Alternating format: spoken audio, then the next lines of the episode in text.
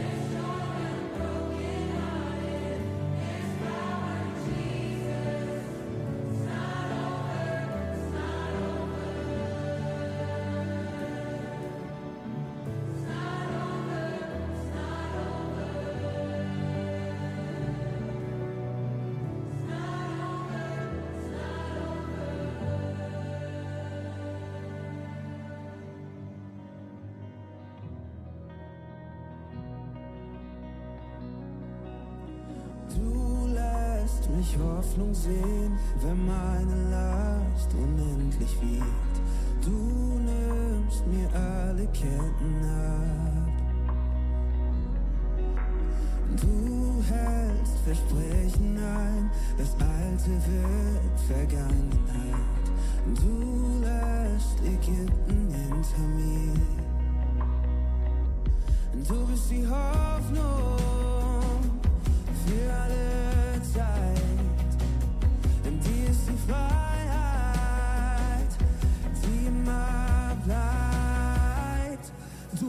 This man.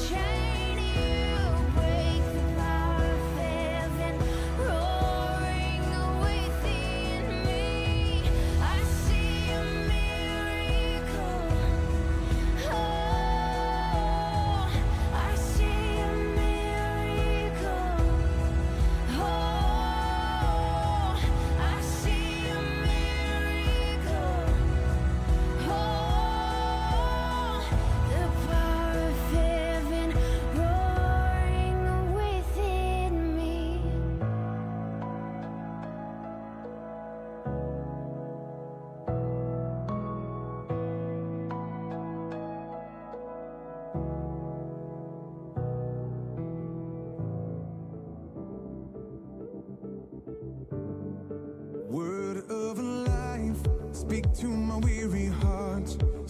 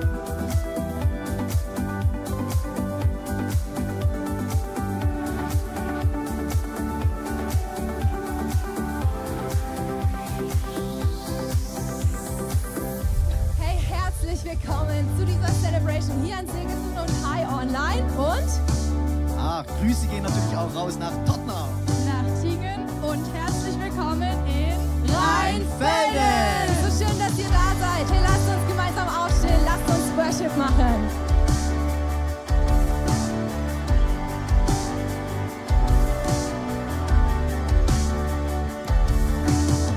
Ich fand Liebe, die immer bleibt. Sie geht tief, reicht so weit. Mein Blick ruht auf dem Herrn, der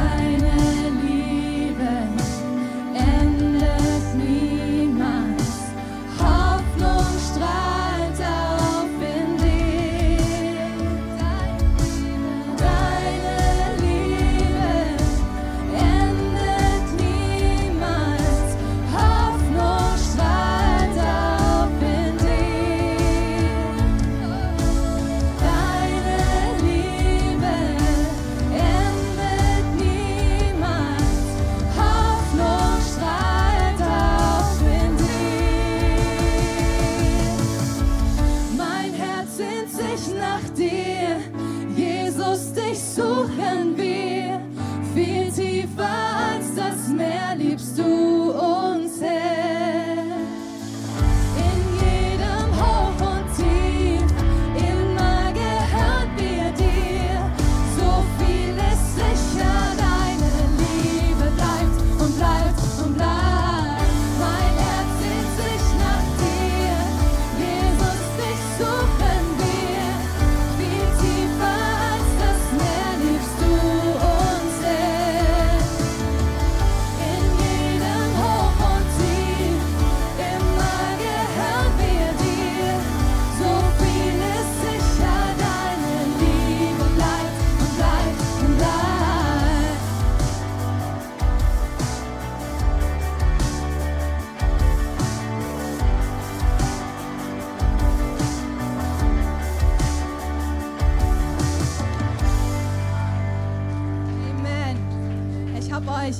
Zeilen mitgebracht, das habe ich die Woche gelesen und ich fand es mega. Da steht, Gott hat Freude daran, seine Kraft und Gegenwart dort zu erweisen, wo Menschen ihn von Herzen loben und anbeten. Also Worship machen, oder?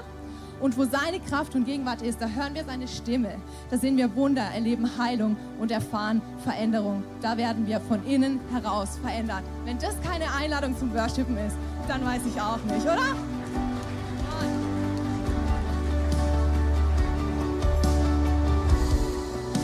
Leidenschaft des Retters, die Gnade, die er gibt. Das Kreuz zeigt ohne Zweifel, wie unendlich er uns liebt. Und deshalb sind Ketten weg. Die Ketten weg, die Schuld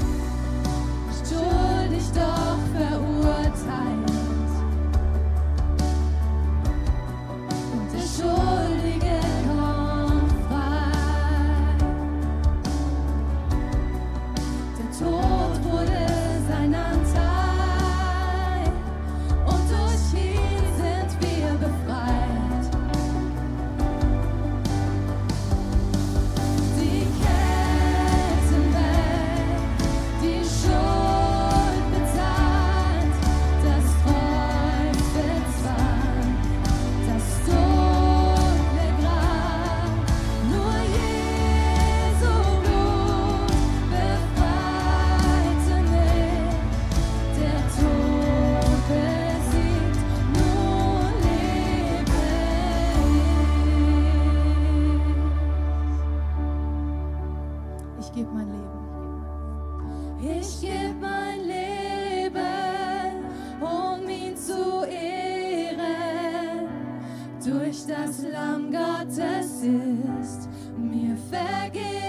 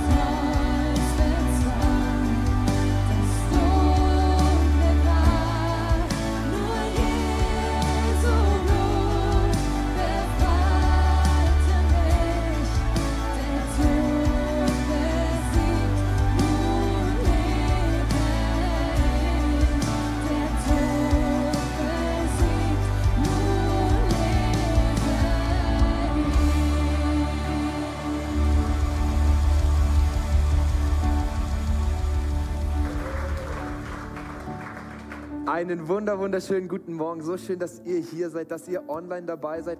Es ist einfach so, so schön, mit euch Gottesdienst zu feiern. Und wenn du heute das allererste Mal da bist, der Applaus ist für dich.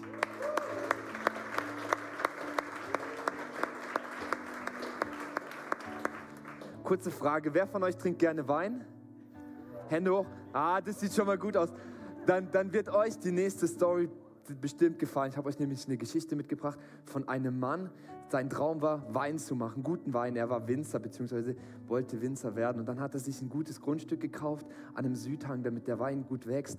Hat einen Zaun um sein ganzes Grundstück gepackt, damit die Tiere die Pflanzen nicht abessen können. Hat den ganzen Boden gelockert, ganz viel Mühe da reingesteckt, die beste Weinpflanze gekauft, äh, beziehungsweise ja, gekauft, um den besten Wein zu erhalten im Endeffekt, damit sein Traum in Erfüllung geht. Und dann hat er sich darum gekümmert, dass die Pflanzen wachsen, damit alles gut ist. Er hat so, sich so viel Mühe gegeben. Jeden Tag ist er aufs Feld gegangen, hat alles geschnitten und geschaut, dass es passt, dass die Pflanzen genug Wasser haben, genug Sonne. Und dann war es Zeit für die Ernte. Er hat die Trauben probiert und was war? Sie waren sauer. Sie waren nicht gut. Und was hat er gemacht? Er hat alles abgerissen. Er hat den Zaun außenrum abgerissen. Er hat alles verwelken lassen. Dornen kamen über die Trauben und über die Weinpflanzen, über die Reben. Und da habe ich mich so gefragt, warum macht er das? Erst gibt er so viel Mühe, sich um die Pflanzen zu kümmern. Und bei dem ersten Ding, was dagegen ist, lässt er alles kaputt gehen. Er lässt alles seine Träume dahin gehen, nur weil einmal was Schlechtes ist. Und dann habe ich mich so gedacht, Warum? Könnt doch einfach nochmal probieren und nächstes Jahr gibt es vielleicht süße Pflanzen. Also nicht so oft bei uns auch im Leben, dass wenn eine Sache gegen uns spricht, wenn, wenn wir Gebete machen und die nicht irgendwie Erhörung finden direkt, dass wir dann aufgeben, dass wir dann sagen, dann wird es nichts. Und hey, ich habe euch eine Bibelstelle mitgebracht aus der Kolosser 4, Vers 2. Seid beharrlich im Gebet und wacht in ihm mit Danksagung. Und yes. Und es ist so, so cool. Wir wollen nicht sein wie dieser Weinbauer, der Winzer, dass er bei der ersten Gelegenheit, wo es nicht gut läuft, aufgibt, sondern wir wollen beharrlich im Gebet bleiben. Wir wollen im Gebet dranbleiben. Und deswegen wollen wir auch als Gemeinde 21 Tage ins Gebet gehen. Wir wollen beharrlich dranbleiben. Und das ist so, so cool. Und auch Deswegen lade ich euch ein, seid beharrlich dabei, kommt so oft, wie es euch möglich ist. Und auch junge Leute, es freut mich so, wenn ihr dabei seid, weil wir haben extra Mittwochabends für euch eine Next-Gen-Gebetgruppe, einfach wo wir als Next-Gen zusammen gebeten wollen.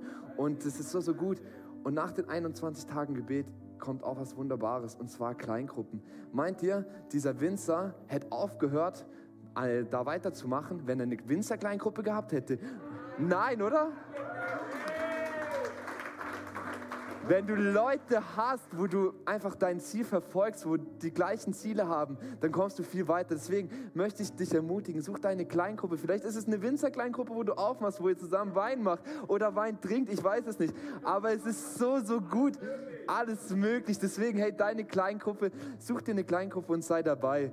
Und was wir später noch haben um 10.30 Uhr, Next Steps, heute Abend 10 Uhr, äh, 19 Uhr auch noch Next Steps. Es ist so, so gut. Heute ist Next Steps 2. Sei unbedingt dabei. Und jetzt geht's in die Serie, in eine neue Serie und wir haben einen Special Guest, auf den könnt ihr euch schon freuen. Und ich würde sagen, Clip ab, viel Spaß.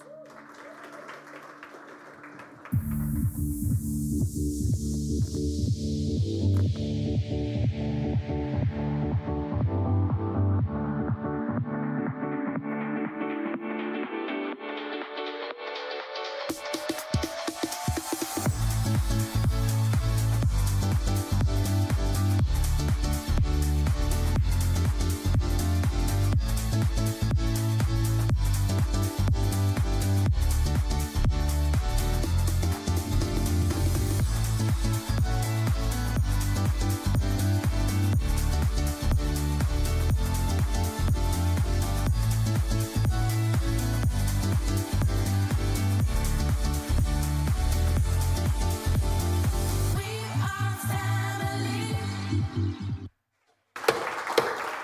Knock, knock, knock. Bist du zu Hause? Wisst ihr was? Familie ist dann gute Familie, wenn sie größer wird, wächst, wenn Kinder da sind, Enkelkinder da sind, sie entwickelt. Eine gute Kirche ist wie eine Familie.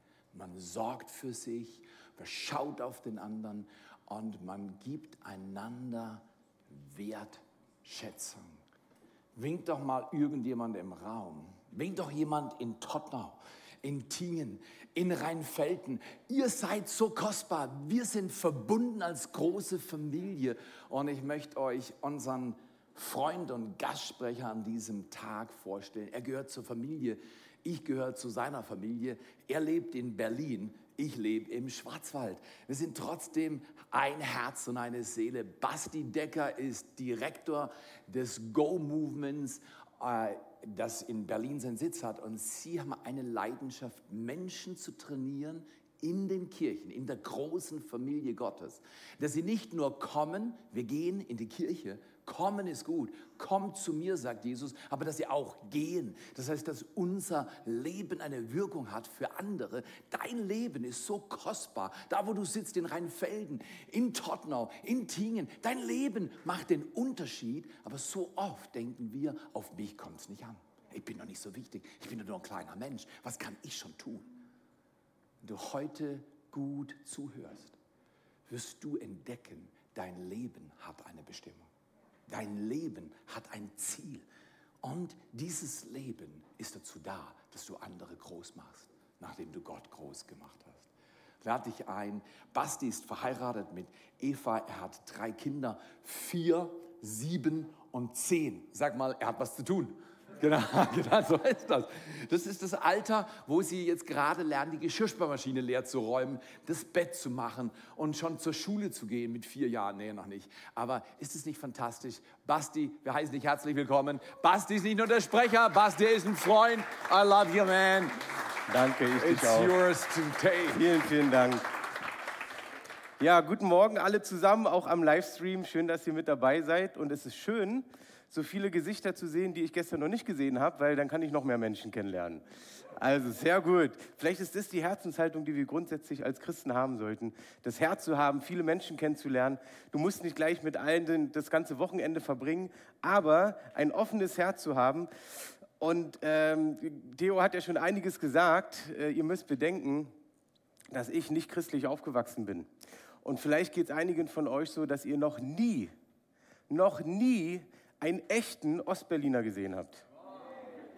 Wenn nicht, dann hast du ihn heute gesehen.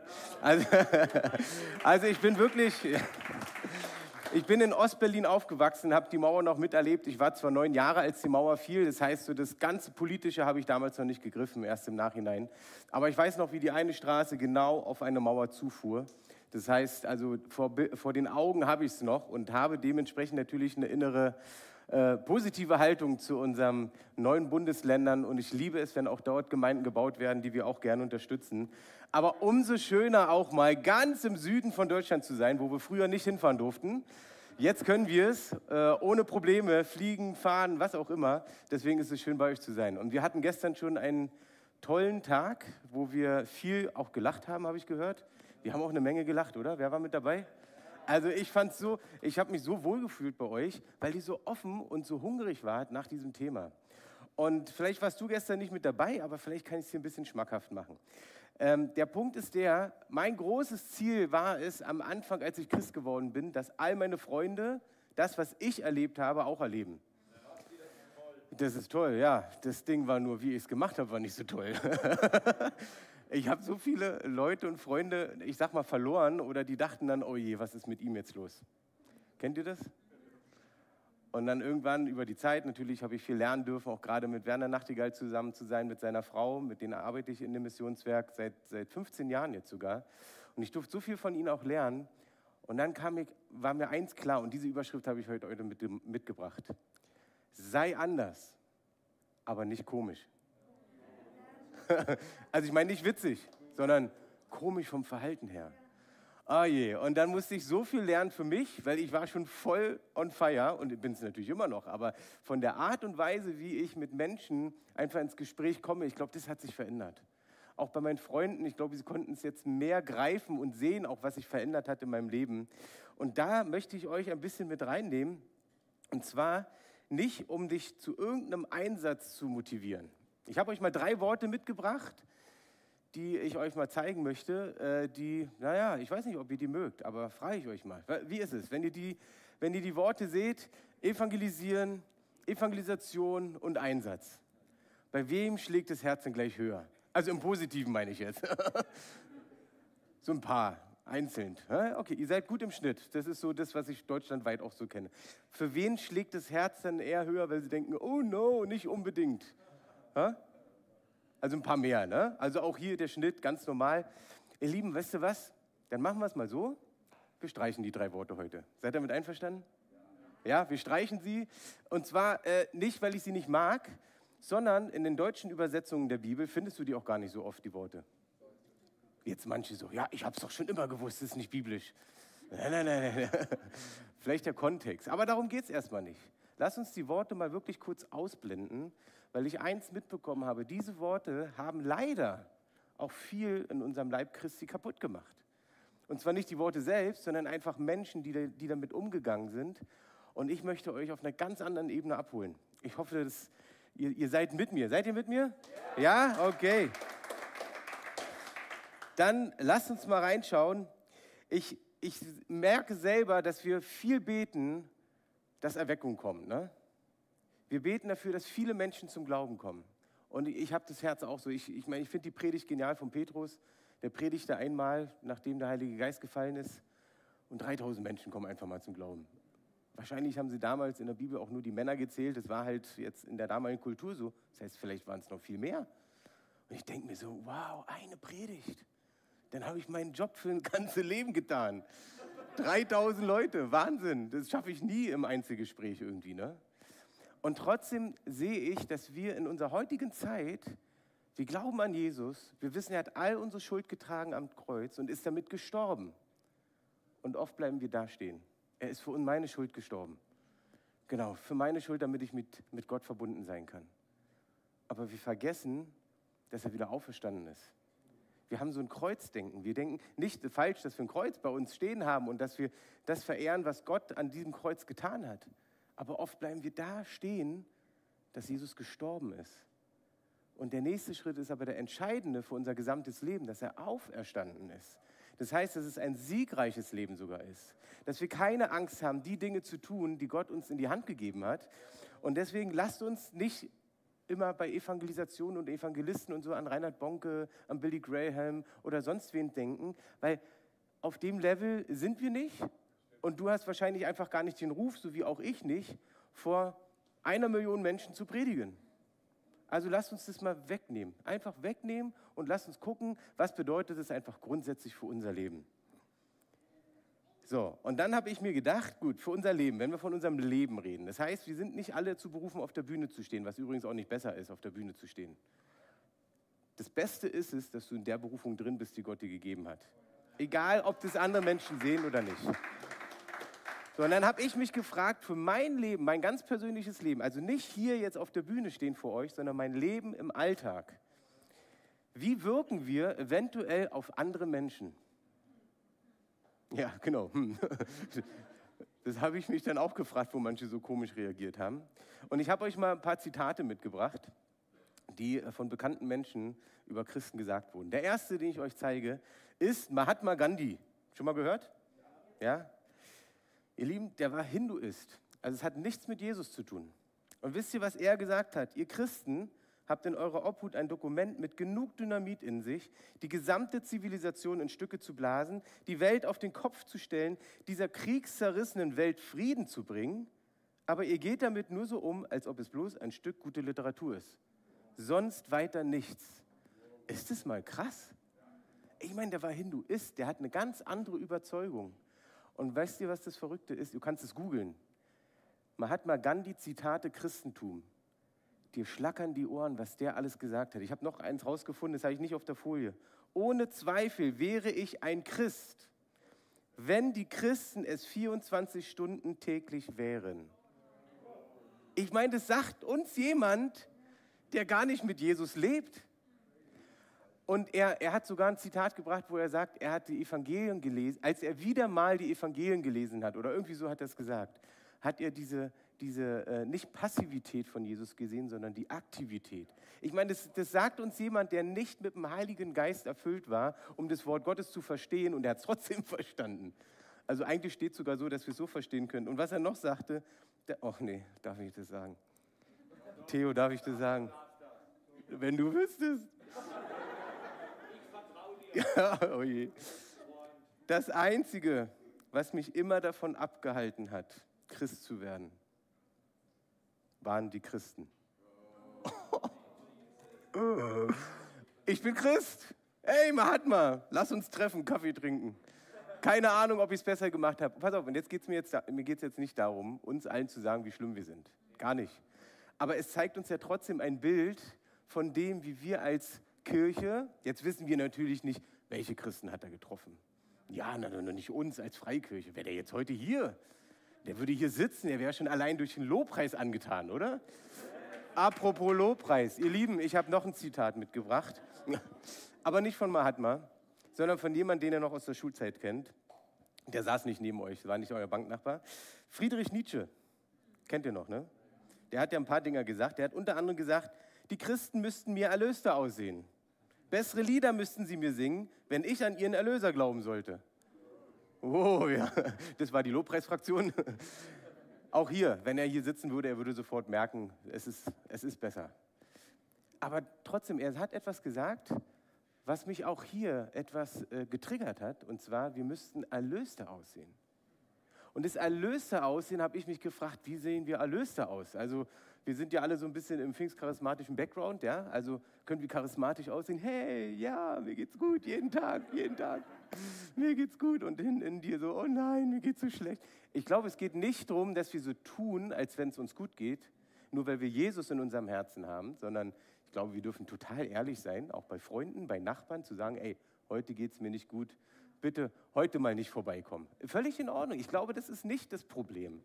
Das Problem ist eher, wie reagieren wir auf schwierige Situationen? Wie können wir in Situationen, die uns so herausfordern, die vielleicht sogar Nachbarn, Freunde mitbekommen, wie können wir da durchgehen? Und sie sehen, uns geht es nicht gut, aber sie merken, wir halten an etwas fest, was uns durchträgt. Und sie erleben, wie wir aus so einer Niederlage gestärkt aber hervorkommen. Also es sind ja Dinge, die wir vorleben können, was mich da eher motiviert hat zu sagen, ich möchte es anders machen. Nicht, weil der Friedrich äh, wichtig ist, nicht, weil Mahatma Gandhi wichtig ist. Auch darum geht es mir nicht. Es geht mir darum, dass sie Dinge erkannt haben als Nichtchristen, die wir als Christen für normal sehen sollten, dass wir sie für uns erkennen. Und ich habe für euch ein Video mitgebracht und danach schauen wir auch ins Wort Gottes. Ist es okay? Also wenigstens so ein, zwei Verse, okay? Äh, also ein Video mitgebracht, was mich selber sehr immer wieder, also immer wieder bewegt. Ich sehe das sehr oft, ähm, weil ich auch diese Botschaft gerne weitertrage ins Land. Aber dieses Video zeigt vielleicht ein bisschen, wie wir unser Umfeld ein Stück weit verändern können.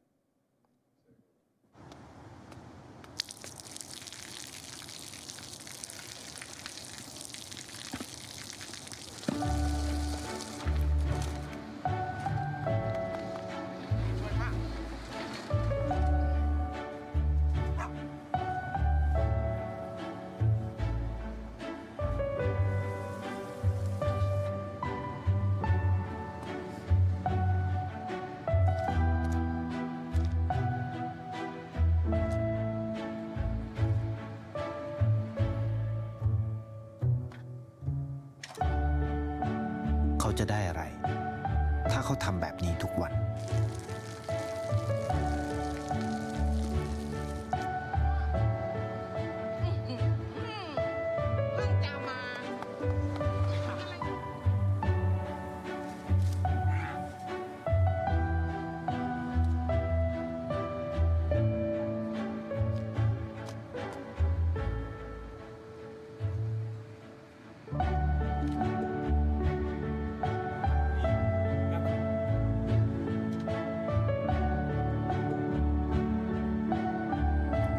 จะไม่ได้อะไรเลย ไม่ได้รวยขึ้น ไม่ได้ออกทีวี ไม่มีใครรู้จัก ไม่ได้มีชื่อเสียงที่มากขึ้น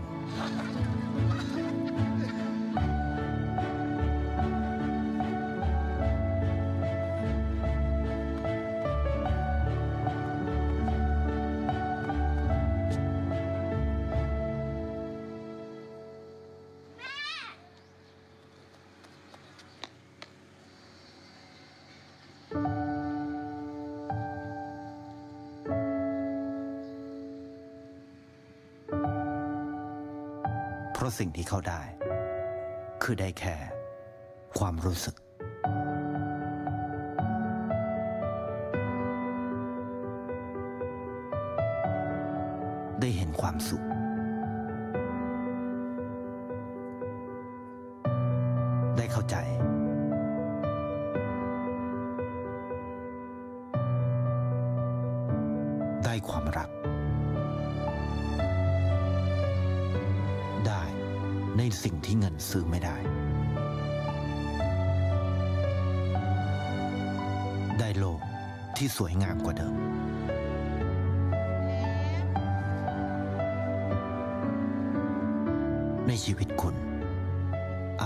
สิ่งที่คุณต้องการมากที่สุด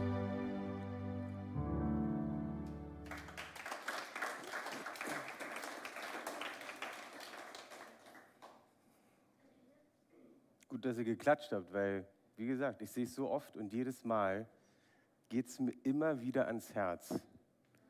Zu sehen, mit welch Kleinigkeiten dieser junge Mann mehrere Menschen beeinflusst hat. Die Frau, die verkauft hat, vorher immer so rumgemotzt hat und plötzlich einer anderen Frau einfach noch gratis was dazu packt. Das Mädchen, was endlich in die Schule gehen kann und danach ihrer Mutter Rechnen beibringt, also so zeigt, ne? Oder auch ein, einfach die alte Frau, die alleine ist und wo er ihr was gibt und sie einfach nur Liebe erlebt. Und wisst ihr, ich weiß, es ist jetzt ein tiefes Ding und auch emotional, aber soll ich euch was sagen? Dieses Video ist kein christliches Video. Es ist eine Werbung von einer asiatischen Versicherungsfirma. Und eigentlich ist es das, was wir, so, so müsste unser Leben aussehen, wenn Leute auf unser Leben schauen. Und, und ich weiß ja selber, also auch hier, ich bin ja mit, mit euch im Boot. Ich kenne das doch genauso, dass ich nicht jeden Moment und alles irgendwie geben kann. Ich versuche Dinge anzunehmen, die mir vor die Füße fallen, versuche aber nicht nur defensiv höflich zu sein, also nur dann, wenn es nötig ist, sondern ich habe mir irgendwann vorgenommen, als Gott mich mal selber so gepackt hat im Herzen, er hat mir gesagt, Basti, sei offensiv höflich. Und offensiv höflich ist ja nicht unhöflich, sondern es ist einfach nur bewusster höflich sein, um mit Menschen, um Menschen was Gutes zu tun. Und wisst ihr, was daraus oft passiert? Dass man ein kurzes Gespräch hat. Manchmal nur über den Alltag, nur über irgendetwas. Klar, die aktuelle Zeit ist ganz easy, mal so ins Gespräch zu kommen. Gestern haben wir auch mit jemandem auf der Straße einfach gesprochen, hatten einfach nur ein Herz, ein Lolli-Herz verschenkt und habe dann so gefragt, wie geht es denn Ihnen gerade so in der Zeit? Deswegen ein kleines Geschenk. Wir wollen was Gutes tun in der verrückten Zeit, haben wir gesagt. Ja, richtig schlecht. Und dann konnte sie mir einfach erzählen, was sie mit ihrem Beruf in der Gastronomie und so weiter, was sie für Herausforderungen hat. Und dann war das so einfach, mit ihr einfach kurz zu sprechen. Und da habe ich gesagt, komm, dann bete ich mal kurz für deine Situation. Und sie so, äh, ja, ja. Und dann konnten wir einfach für sie beten. Und manchmal entwickelt sich danach noch ein viel längeres Gespräch über den Glauben, wo ich so merke, ey, ihr seht, es geht gar nicht um den Einsatz. Geht's doch gar nicht. Ein Einsatz wird unseren Alltag nicht verändern. Eieiei. Bitte sagt es nicht mehr dem Chef Werner. Wir lieben Einsätze. Wir lieben es, auf der Straße mit Band- und Theaterstücken zu stehen, den Leuten was weiterzugeben. Wir haben neulich erlebt, wie auf der Straße vor etlichen Menschen drei Menschen hintereinander geheilt wurden, vor den Leuten, die nichts mit Glaube zu tun haben. Wir lieben das. Und trotzdem sehen wir, dass es nicht mein Umfeld verändert. Und deswegen, du musst nicht auf dem Einsatz sein, aber was ist mit deinem Umfeld? Allein die Leute, die um dich herum sind, wie, wie hast du einen positiven Einfluss auf sie? So auf Arbeit zum Beispiel. Auf Arbeit ist es auch so genial, du kennst so viele Menschen schon seit so vielen Jahren auf deiner Arbeit. Wie ist deine Einstellung zur Arbeit? Also ihr seht, mir geht es nicht darum, dass du gleich von Jesus predigst, sondern wie ist deine Einstellung zur Arbeit? Bist du die Person, die sich auch mit reinhängt, wenn ein paar Kollegen oder Kolleginnen über den Chef meckern und lästern und der ist ja nur und der will ja nur und hier ist ja alles blöd? Oder ist es, wo du sagst, hey, ich verstehe euch total, aber dann lasst uns ihm noch helfen, dass unsere Abteilung wirklich produktiver ist und er selber vor dem Oberchef besser dasteht und sagen kann, mein Team hat mir geholfen, vorwärts zu kommen. Ihr Lieben, das macht einen Unterschied. Das macht wirklich einen Unterschied. Wir haben, wir haben äh, eine Jüngerschaftsschule, wo ich auch eine Zeit lang äh, mit unterrichtet habe und Leute gecoacht habe. Und da kam einer von ihnen, den ich gecoacht habe, der kam zu mir, Basti, ich mache alles falsch gerade auf Arbeit und es geht alles irgendwie schief und ich bin immer der Schuldige, obwohl ich gar nicht mehr der Schuldige bin und immer muss ich hinhalten und dann sage ich, hey, aber weißt du was? Die Bibel sagt, wir sollen sogar unserem Chef dienen mit fröhlichem Herzen, auch wenn er uns zu Unrecht behandelt. Dann sagt er, wie soll ich das denn machen? Ich sage so, keine Ahnung. Musst du Gott fragen. Aber eine Idee wäre doch, dass wenn du wieder angemeckert wurdest, dass du ein kurzes Gebet sprichst. Sagt er, nee. Ich sag so, wieso nee? Na, doch nicht ihm die Hand auflegen, sondern einfach, dass du, wenn das Gespräch zu Ende ist, kurz betest, Herr, segne ihn und hilf ihm oder irgendwie sowas. Oh, nee, sagt er, weiß ich auch nicht. Und dann irgendwie ein paar Wochen später kam er wieder und sagt, was, ich habe das jetzt doch gemacht. Und soll ich dir was sagen? Nach ein paar Mal war das Gebet gar nicht mehr so kurz, sondern ich habe plötzlich mehr gebetet. Ich habe gesagt, Herr, hilf meinem Abteilungsleiter, dass er produktiver wird, dass wir als Team hinter ihm stehen, dass er vor seinem Chef gut dasteht und so weiter. Hat er viel mehr gebetet und plötzlich hat sich die gesamte Situation verändert und er ist jetzt der vertrauteste Mann des Gesamtchefs.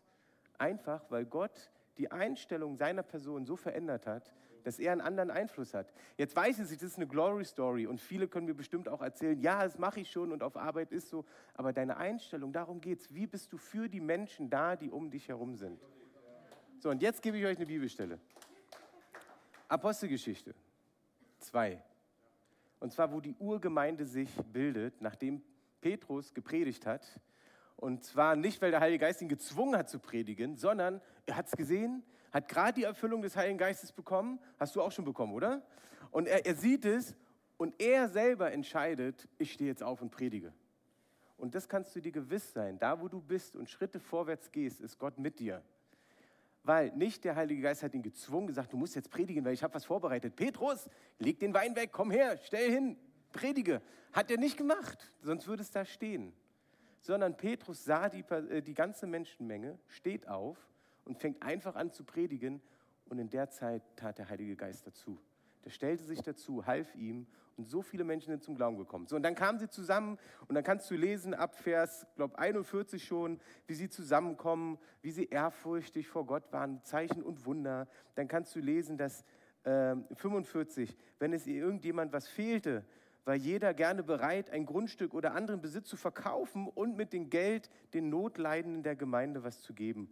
Ja, oder 46 Tag für Tag kamen die Gläubigen einmütig im Tempel zusammen und feierten in den Häusern des Abendmahls und so weiter. Also du siehst so, hey, das machen wir auch. Wir haben unsere Hauskreise, Live-Groups, wie das auch immer bei euch heißt.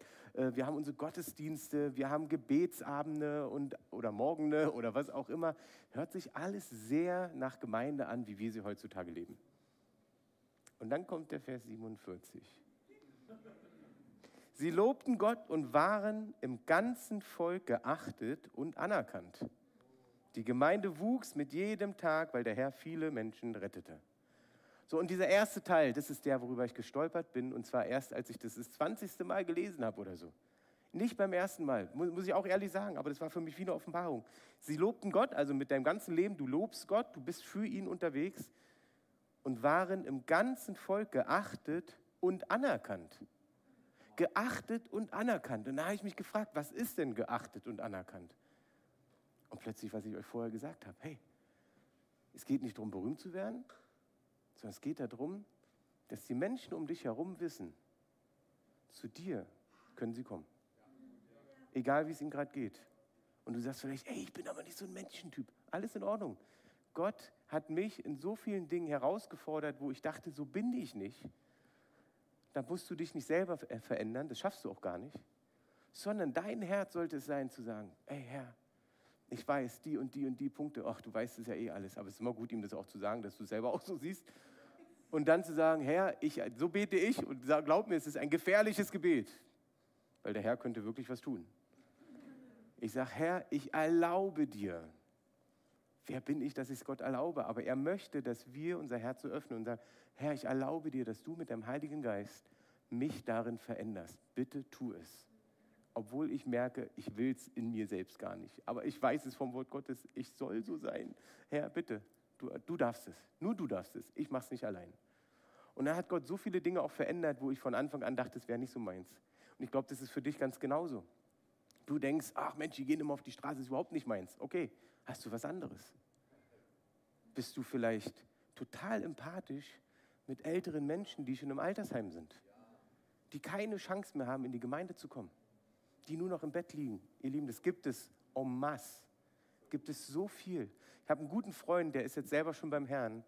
Der ist über Jahre immer in die Altersheime mit Gitarre, hat Programm gemacht und hat danach mit den alten Menschen gesprochen, hat die, die Geschichte des verlorenen Sohns oder des verlorenen Schafs oder was auch immer erzählt und hat damit das Evangelium weitergegeben. Und viele, viele, viele sind auf den letzten Tages, Tagen ihres Lebens auf Erden, sind sie noch zum Herrn gekommen und sind am Ende ihres Lebens vom Herrn gewesen.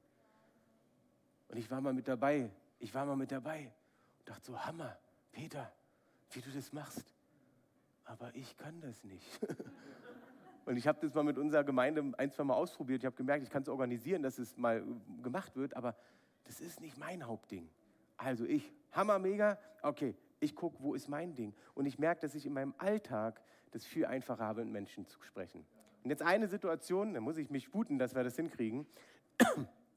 Und zwar machen wir das so, äh, wie gesagt, offensiv höflich. Wir bieten gerne mal einen Platz im Auto an, wenn wir einen Platz mehr frei haben, wenn wir irgendwie zu einer Gemeinde fahren. Und dann äh, über Mitfahrgelegenheit. Ne? Und dann hast du schon vom Weiten gesehen, die Dame, die mitfahren wollte, allein nur an der Kleidung, die scheint sehr spirituell zu sein. Jetzt ist die Frage, was, was war der Titel? Sei anders, aber nicht komisch. Wie reagierst du darauf? Oh nee, warte mal, äh, wir können dich doch nicht mitnehmen. Also sowas brauchen wir jetzt nicht, nicht im Auto, diese spirituellen, okkulten Dinge oder so, weißt du? Das ist so, oh, nee, natürlich, Jesus würde sie sofort einladen ins Auto. Also sie ins Auto mit eingestiegen. So, und was machst du? Fährst mehrere Stunden und dann bist du doch nicht nur so am Schweigen, sondern kannst du ganz easy fragen, ja, warum musst du denn eigentlich nach Nürnberg? Ja, ich bin Tanz-Yoga-Lehrerin und ich gebe am Wochenende immer Tanz-Yoga-Unterricht. Ich sage so, aha. Auch wieder die Frage, wie reagierst du darauf? Also bitte zum Verständnis, für mich persönlich ist so Yoga und so eine Sachen, denke ich, brauchen wir als Christen nicht machen. Äh, einfach zu wissen, was für einen Hintergrund es hat und so weiter. Okay, die Frage ist, wie reagierst du drauf? Na, ich, ach, sehr interessant. Was hast du denn damit mal erlebt oder wie kommst denn du dazu? Und dann hat sie erzählt und erzählt und du denkst eigentlich die ganze Zeit, wie kommt man da nur drauf? Jesus ist doch viel besser. Ja? Und dann haben wir gar nicht angefangen zu diskutieren, sagen, ey, das ist ja interessant. Irgendwann habe ich gesagt, weißt du was, wir sind auch voll spirituell. Sie sagt so, echt? Erzähl mal, was habt ihr denn gemacht? Ja, und dann haben wir erzählt, wie wir Gott erlebt haben. Wir haben einfach erzählt, wie Gott in unser Leben reingekommen ist, wie er uns verändert hat, wie er uns geheilt hat und so weiter. Sie sagt so, wow, das ist ja fast wie bei einem guten Freund von mir, der ist Moslem. Ich sage so, ja, es ist schon ein, ein bisschen anders. So, und wir lieben Moslems und wir sind voll mit ihnen unterwegs und wir wollen ihnen Liebe Gottes weitergeben, aber es ist nicht das Gleiche. Und dann haben wir fast ein bisschen diskutiert und dann habe ich gesagt, warte mal, nicht diskutieren. Ganz wichtig, beim Diskutieren verlierst du Menschen eher, ja, als dass du sie gewinnst für eine Sache, die du liebst, und zwar Jesus. Da habe ich gesagt, weißt du, wir können so viel diskutieren, ich brauche es eher, Gott zu erleben, um zu wissen, dass es ihn wirklich gibt. Und dann sagt sie, stimmt. Sag ich, das ist ja eine Einladung. Gibt es irgendwas, wofür wir beten können bei dir? Und dann sagt sie, ja, ja, ja, ich habe Knieschmerzen. Und ich habe manchmal so eine Knieschmerzen, dass ich keinen Tanz-Yoga-Unterricht machen kann. Dann überlegst du wieder, wie reagierst du jetzt? Ei, ei, ei. Ich wollte ja eigentlich für sie beten, aber vielleicht ist es ja schon das Gericht des Herrn. Ist es wieder, wir haben nicht die Zeit. Ist es nicht genau das, wie wir manchmal komisch reagieren? Und nicht anders, und zwar mit Liebe ich sage so, gar kein Thema, wir beten dafür. Leg deine Hände auf die, ich saß ja am Steuer, also sie musste die Hände selber auf, auf die Knie legen, habe ihr versprochen beim Beten, dass ich die Augen auflasse und so weiter. 160 auf der Autobahn. Ne? So, auf jeden Fall, wir beten für sie und danach legt sie sich zurück, schläft ein und, und war ganz, irgendwie hat sich so im Gesicht rumgewirbelt und so weiter. Als sie wieder aufgewacht ist nach einer Stunde, weil wir eine Pinkelpause machen wollten, sagt sie, ich habe geschlafen, das kann ich eigentlich gar nicht. Sag ich, oh, der Herr muss was gemacht haben. Sie steigt aus. Ich sage so, probier doch mal, wir haben gebetet. Und dann war sie komplett geheilt von den Schmerzen ihrer Knie. Ihr Lieben, wir hätten das nicht erlebt. Wir hätten es nicht erlebt. Hätte ich mein inneres religiöses gedacht, nee, also sowas kommt mir nicht ins Auto. Der Hammer war, und da durfte jetzt gleich nochmal lachen, sie sagte, als sie sich schon ins Auto gesetzt hat, hat sie das Gefühl gehabt, ihren Knien ging es besser. Dachte ich, ist ja cool. Kennt ihr Healing Rooms? Ich dachte, jetzt machen wir ein Healing Car. Einmal in die Stadt, eine Tür auf, einmal rein, hinten wieder raus, geheilt rauskommen, wäre doch Hammer. okay. Ihr Lieben, ich möchte für euch beten. Ihr dürft gerne dazu aufstehen. Dann seid ihr dichter bei Gott dran. Und ja, ich habe ich hab auch noch einen Büchertisch, wo ihr ein paar Sachen, ich nutze immer solche Hefte, um mit Leuten ins Gespräch zu kommen oder ihnen was mitzugeben, evangelistische Hefte, wirklich günstig, könnt ihr nachher gerne vorbeikommen. Aber mir ist wichtig, dass du das catcht, was Gott für dich hat. Du musst es nicht genauso machen wie ich oder andere, sondern Gott hat dir etwas gegeben, womit du Menschen erreichen kannst, und zwar auf entspannte Art und Weise. Und dafür möchte ich jetzt beten. Lass uns mal die Augen schließen kurz, auch wenn du vielleicht am Livestream bist oder die Aufnahme siehst, dann auch du, entscheide dich selber, was möchtest du? Und bei geschlossenen Augen, weil ich möchte nicht, dass du dich entscheidest, weil jemand anderes neben dir auch die Arme hebt, sondern es ist deine Entscheidung vor Gott. Und es ist auch in Ordnung, wenn du sagst, ich merke, ich kann das gerade noch nicht. Aber ich glaube eher, dass ihr euer Umfeld verändern könnt, indem ihr bereit seid zu sagen, Herr, führe mich, hilf mir, anders zu leben. Deswegen meine Frage an euch, wer von euch möchte das mehr in diesen Lebensstil reinzuwachsen? Dann heb einfach mal deine Hand. Okay, ihr könnt die Hände wieder runternehmen. Wow, Herr, ich danke dir für diese Gemeinde. Ich danke dir für die Bereitschaft dieser vielen Menschen, die sich gerade hier gemeldet haben. Und zwar nicht, weil es ums Melden geht, sondern weil es darum geht, dass du mit ihnen bist. Du hast sie errettet, damit sie anderen Menschen deine Liebe weitergeben können. Und das bete ich in Jesu Namen. Dass du ihnen hilfst, dass du all die Ängste wegnimmst, dass du ihnen zeigst, wo du ihnen Gaben gegeben hast, wo sie vielleicht ruhiger sind als ich, aber wo sie mit ihrer ruhigen Art Menschen erreichen, die ich gar nicht erreichen kann, wo sie Kaffee und Kuchen mit Nachbarn und Arbeitskollegen essen und trinken und ihnen dabei gute Dinge weitergeben können und hören, was für Nöte sie haben und sie einfach für sie beten können, Herr. Und Herr, ich danke dir, erreichen, die ich gar nicht erreichen dass kann, allein, wo sie dass allein mit Nacht Gottesdienst die Menschen nicht verändern wird. Aber unsere Freundschaft zu ihnen, um sie dann mit einzuladen, einen Unterschied machen wird. Und das bete ich, Herr, dass die Räume hier voll werden, dass sie zu klein sein werden, die Räume. Ihr werdet noch mehr Gemeinden gründen müssen, weil so viele Menschen durch diesen Lebensstil Jesus kennenlernen werden. In Jesu Namen. Amen. Amen.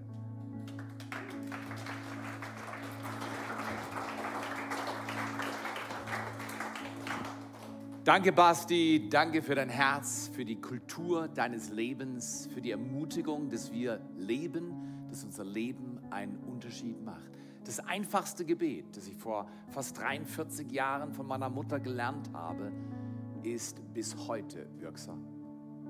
Und ich möchte dich einladen, vielleicht betest du das heute das erste Mal mit mir? Vielleicht willst du einfach jeden Tag lernen zu sagen, Jesus Christus, ich öffne mein Herz, mein Leben. Vergib mir meine Schuld, berühre mein Leben, erfüll mich mit deinem Geist lass mich den Unterschied in dieser Welt machen, den du gemacht hast, als du auf dieser Erde gelaufen bist. So wollen wir. Wir wollen leben, wie Jesus gelebt hat, als er auf dieser Erde ist. Dazu befähigt er uns. Und ihr wollt, schließen wir unsere Augen. Wenn jemand mag, darfst du deine Hände öffnen. Als Zeichen, ich brauche Hilfe in Tottenau, in Tingen, in Rheinfelden, in Seget. Ich brauche Hilfe, wenn ich online vielleicht auf YouTube reinschaue für genau die Situation. Wenn du magst, lass uns zusammen beten.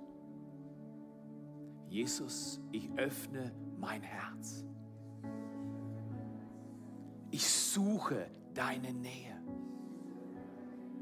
Berühre mein Leben. Vergib meine Schuld. Reinige mein Herz. Mach mich neu. Erfülle mich jetzt mit deinem Heiligen Geist und befähige mich, ein Leben zu leben, das einen Unterschied macht auf dieser Erde. Dir zu Ehre und in meinem Leben soll es gesund und heil und gut werden. Empfange das in Jesu Namen. Alle sagen Amen. Gebet ist das Wohltuendste, was ein Mensch tun kann. Sich öffnen für Gott. Und dann dein Leben einsetzen ob es ein Glas Wasser geben ist, ob es Menschen zum Essen einladen oder mit ihnen erzählen, wie die Liebe Gottes in deinem Leben einen Unterschied gemacht hat. Diesen Segen, dass wir eine gehende Gemeinschaft von Menschen sind, die Jesus nachfolgen.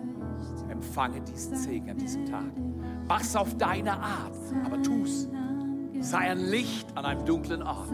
Sei Salz und Leben und Licht. Und erlebe, wie Gott sich zu dir stellt, wenn du dich zu ihm stellst. Lasst uns dieses Lied gemeinsam singen und Gott erleben, wie er in unserem Leben Freisetzung, Segen, Heilung, Berührung, genau da, wo du bist. Er berührt jetzt dein Leben. Er heilt deinen Körper. Er befähigt dein Inneres, dort zu leben, wozu er dich bestimmt hat. Amen. So sei es.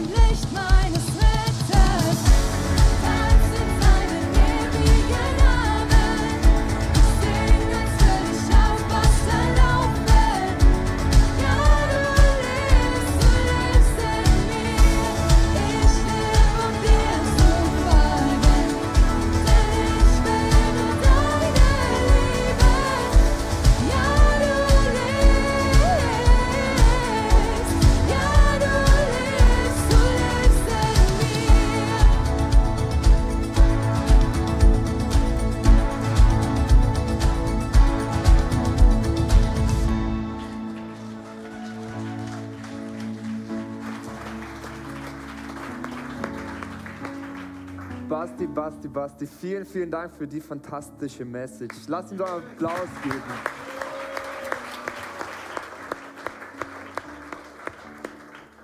Lass uns doch diese Woche das mal ausprobieren und offensiv höflich sein, oder? Ist es nicht fantastisch? Hey, und wir haben gleich im Anschluss Next Steps, sei dabei, Next Steps 2 um 10.30 Uhr oder heute Abend um 19 Uhr. Es ist so, so fantastisch. Und wir haben da hinten ein liebes Gebetsteam, das gerne für dich betet. Wenn du irgendwas auf dem Herzen hast, geh da hinten vorbei, Face-to-Face-Team, es betet für dich. Und ich möchte jetzt auch noch die ganzen Leute segnen, die jetzt nach den Ferien wieder in die Schule müssen oder wo die Arbeit wieder anfängt. Und ja, Vater, ich danke dir einfach so sehr, dass du bei den Familien bist, dass du sie segnest, bei den Kindern, bei den Eltern, dass einfach der Schulstart wieder gut geht, dass Frieden in den Situationen ist und dass du ihnen Kraft schenkst bei dem Ganzen, was kommt. Yes. Amen.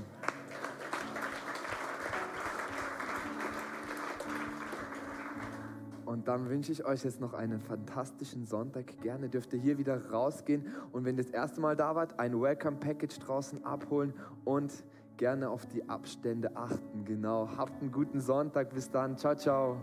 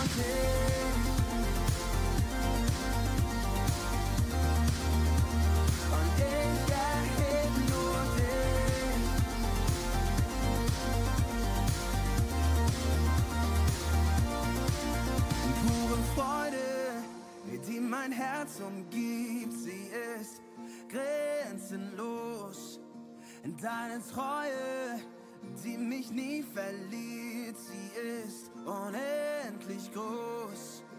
Alles, was mich auf den Füßen hält, es wird schwerelos.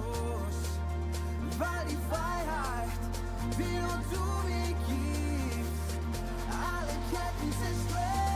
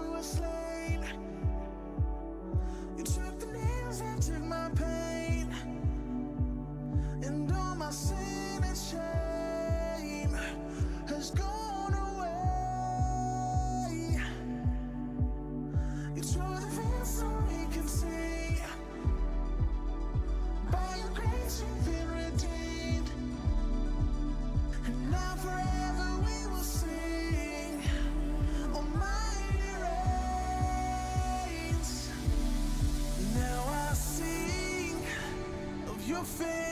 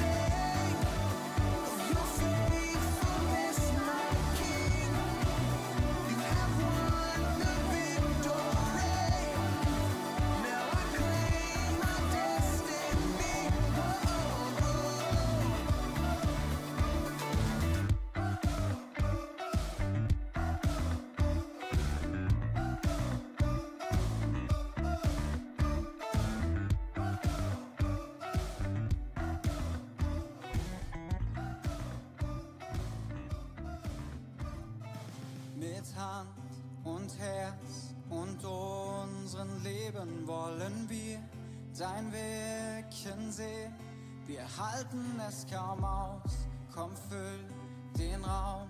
Wir wissen, dass du alles ändern kannst. Dein Reich komme, dein Wille soll geschehen. Lass dein Feuer fallen, lass dein Feuer fallen. Öffne die Himmel, gieße deinen Geist.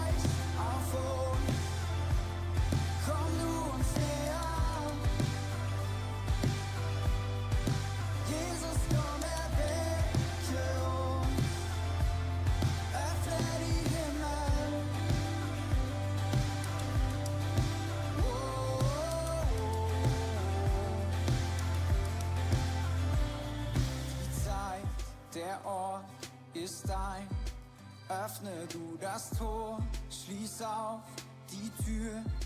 Dein Reich komme, dein Wille soll geschehen. Lass dein Feuer fallen, lass dein Feuer fallen. Öffne die Himmel.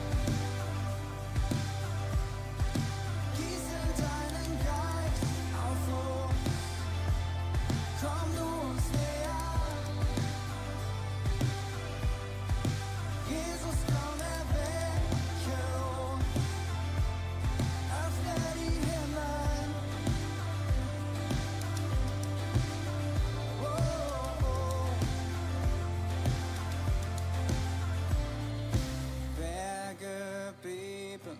Feinde fliehen, alles Tote wird belebt, die Gefangenen kommen frei, jetzt hier, jetzt hier, jetzt hier.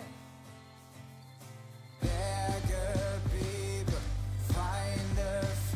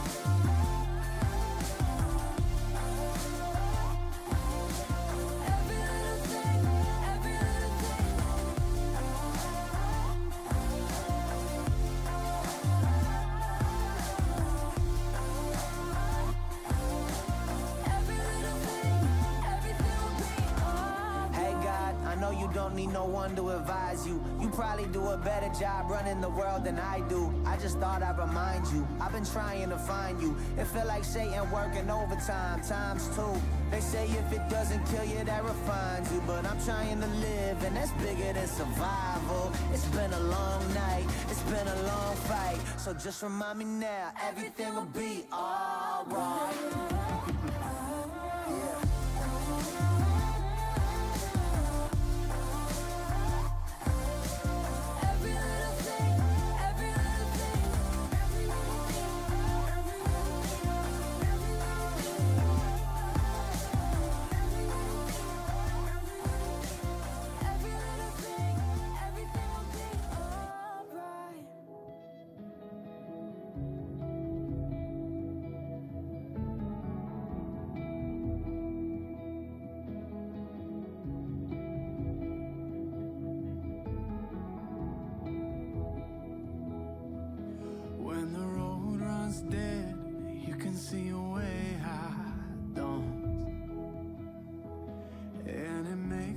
Sense, but you say that's what faith is for.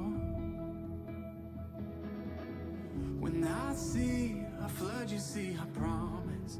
When I see a grave, you see a door. And when I'm at my end, you see where the future starts. I don't know